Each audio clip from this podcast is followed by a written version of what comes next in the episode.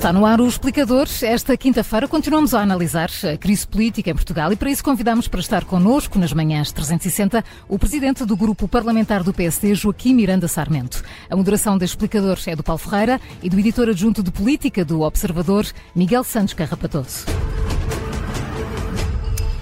Muito bom dia, Joaquim Miranda Sarmento. Eh, obrigado pela disponibilidade. Bom dia, Paulo. Bom dia, bom Miguel. Dia, eh, para estar connosco eh, neste explicador. Vamos Obrigado, começar por, pela medida talvez mais mediática deste orçamento, o IUC, o Imposto Único de Circulação.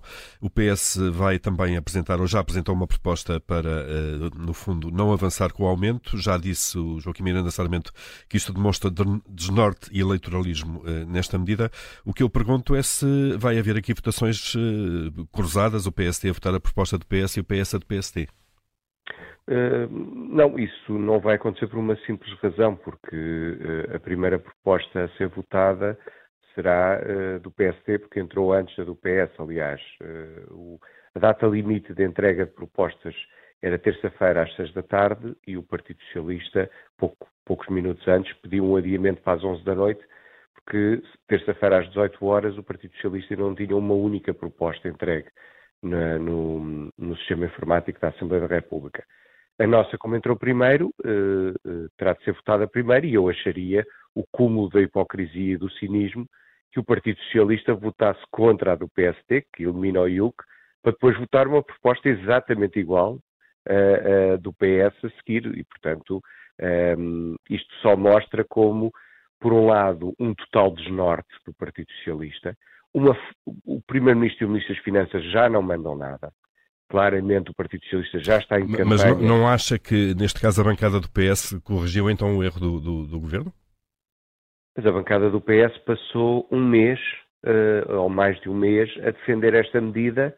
Uh, eu lembro-me bem do que disse o Henrique Brilhantes, o líder parlamentar do PS, até em debates uh, comigo, a defender que a medida era justa, que a medida não tinha impactos sociais consideráveis, que a medida era ambientalmente responsável. Lembro-me do Primeiro-Ministro dizer que o orçamento era escolhas e, portanto, entre a descida do IRS e a subida do IUC, preferia a descida do IRS e, por, e portanto, uh, quer dizer, o Partido Socialista de, desculpe, deu um mortal atrás porque há eleições dia 10 de março e, por isso, uh, esta medida é profundamente eleitoralista e mostra que o Primeiro-Ministro e o Ministro das Finanças já não mandam nada e o Partido Socialista já obedece àquele que provavelmente será o seu próximo secretário-geral, que é o Dr. Pedro Nuno Santos. Eh, esta, esta medida é uma das que o PS apresentou então eh, eh, na, na, na, altura final da apresentação de propostas, mas há uma série de outras alterações que estão a ser propostas pelo Partido Socialista, que no fundo distribuem benefícios. Acha que o PS está a utilizar esta discussão do Orçamento de Estado como arma eleitoral? Não tenho a menor dúvida, aliás. Então foi boa ideia uh, ter, uh, no fundo, desenhado os prazos uh, para salvar o Orçamento de Estado?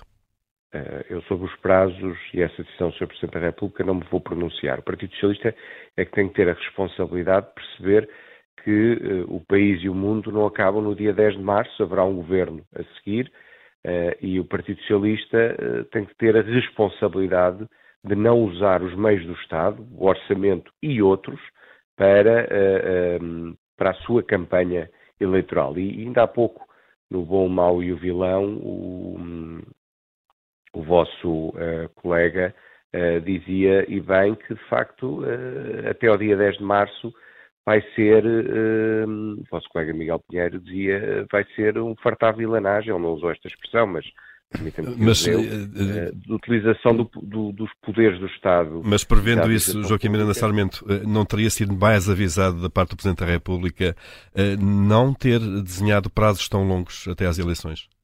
O Partido Socialista é que tem que ter a responsabilidade de saber que ainda é governo, de que há eleições, de que haverá um novo governo. Se calhar o Partido Socialista já não acredita muito que possa ser um governo do PS, um, e por isso está uh, aflito com, com aquilo que possa ser o resultado eleitoral e está uh, a usar tudo o que tem à mão para ganhar votos, mas uh, é preciso responsabilidade para que quem venha a seguir uh, governar possa ter o mínimo de condições. Joaquim Miranda Sarmento, não... uh, mas essa regra não se aplica também ao PSD? Por exemplo, o, o, o, vocês vão apresentar uma proposta de recuperação faseada te do tempo de carreira dos professores que, que, que, que, esteve congelado. Aliás, era uma intenção já anunciada pelo Partido Social Democrata, mas eh, tinham dito que queriam eh, e pediram um estudo ao TAU que avaliasse esse impacto. Um, Porquê é que fazem a proposta agora e não esperam pelo estudo que vocês próprios pediram? Também não é uma precipitação eleitoral do PSD? Mas, Miguel, eh, duas notas. Primeiro, as nossas propostas, nomeadamente essa, foram apresentadas ainda antes de saber Bem que, sei. se ia para eleições. Mas também se pediu um estudo ao, ao o que a norma, é verdade, e a norma diz duas coisas. A norma, eh, para o orçamento, o orçamento basicamente decide três coisas, do ponto de vista geral. Decide o teto de despesa, autoriza receitas e decide o nível de endividamento. E o que essa norma do PST diz, no primeiro ponto, é que fica o Governo obrigado a realizar esse estudo e a torná-lo público.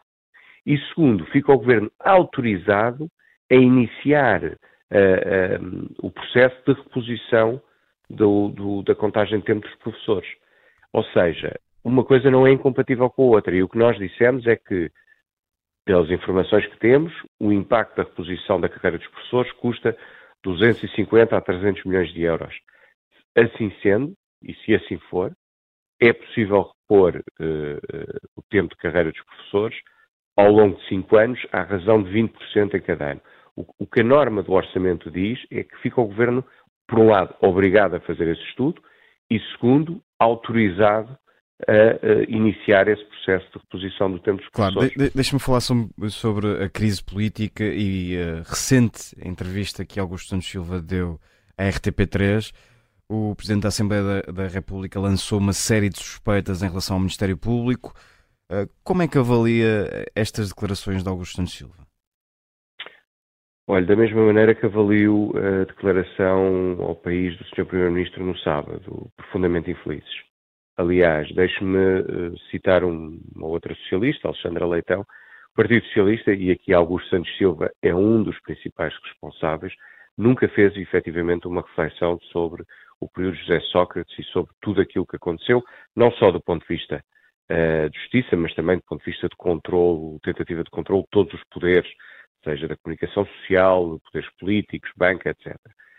E aquilo que o Presidente da Assembleia da República fez uh, ontem na entrevista foi uma tentativa, tal como já tinha acontecido com o Primeiro-Ministro no sábado, uma tentativa despoderada de condicionar a justiça de uh, achar que há quem esteja uh, acima da lei e, de facto, mostra uh, um nível de desespero e desorientação do Partido Socialista que é bastante preocupante. De todo em todo, de tudo o que tem sido tornado público, os erros nas transcrições das escutas, suspeitas de crimes que caíram de alguma forma, a derrota quanto às medidas de coação propostas pelo Ministério Público, entende que o Ministério Público e a PGR deveriam dar explicações ao país, até como forma de garantir alguma tranquilidade social?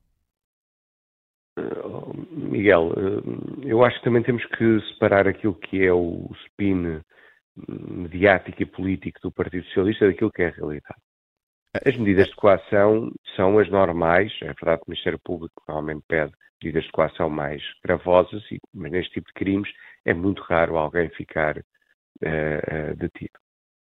Não me vou pronunciar sobre se houve erros ou não na transcrição de escutas, porque não conheço a materialidade desses erros, porque podem não ter materialidade nenhuma ou podem ter alguma materialidade e a investigação continua.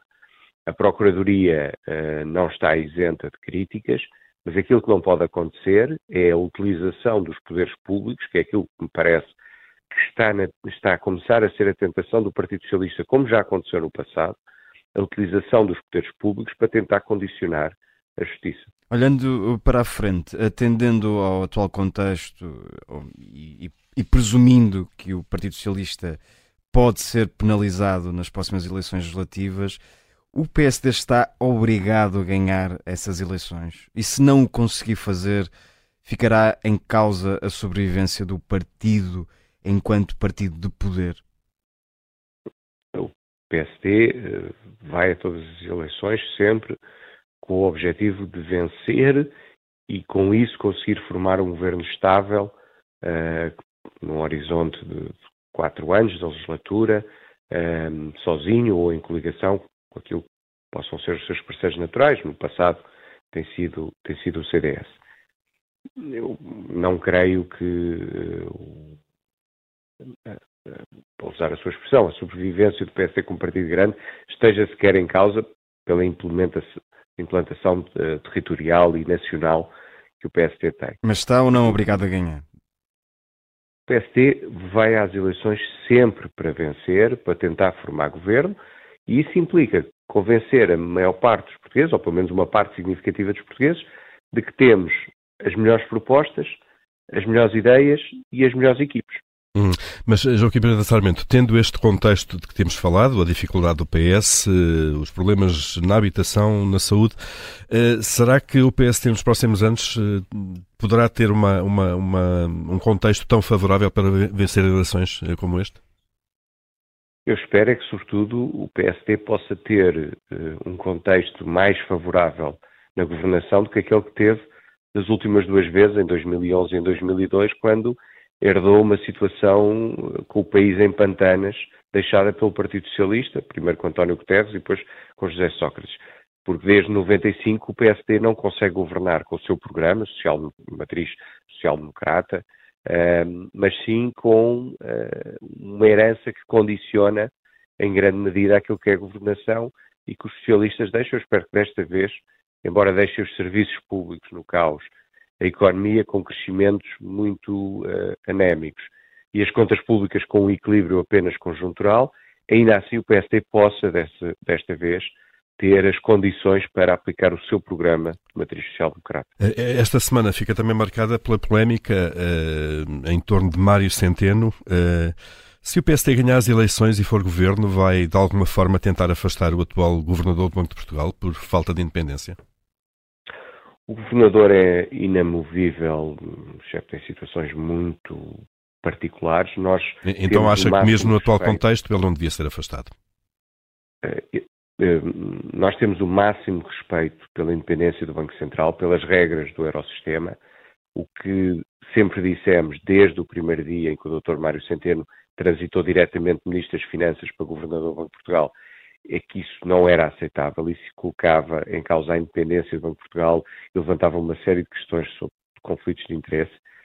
O que nós entendemos é que o Dr. Mário Centeno devia fazer um, um exame, devia fazer um, uma reflexão pessoal se ainda tem condições para ser governador e se não está a prejudicar a instituição que serve e mais a instituição na qual há mais de 20 anos é quadro uh, superior. O Dr. Mário Centeno, antes de ser Ministro das Finanças, foi durante 15 anos uh, hum. quadro do Banco de Portugal. E, e dessa autoavaliação que sugere a Mário Centeno, uh, Joaquim Miranda Sarmento tem uma resposta para ela? Se estivesse no lugar dele, que avaliação é que fazia? Eu, se estivesse no lugar dele, provavelmente faria uma, uma avaliação muito negativa daquilo que foi a sua nomeação daquilo que foi a condução dos trabalhos no Banco de Portugal nestes últimos uh, três anos e, sobretudo, daquilo que foi uh, este episódio que deixou danos na imagem, na credibilidade e na independência do Banco Central. E, e na sequência dessa avaliação saía do cargo?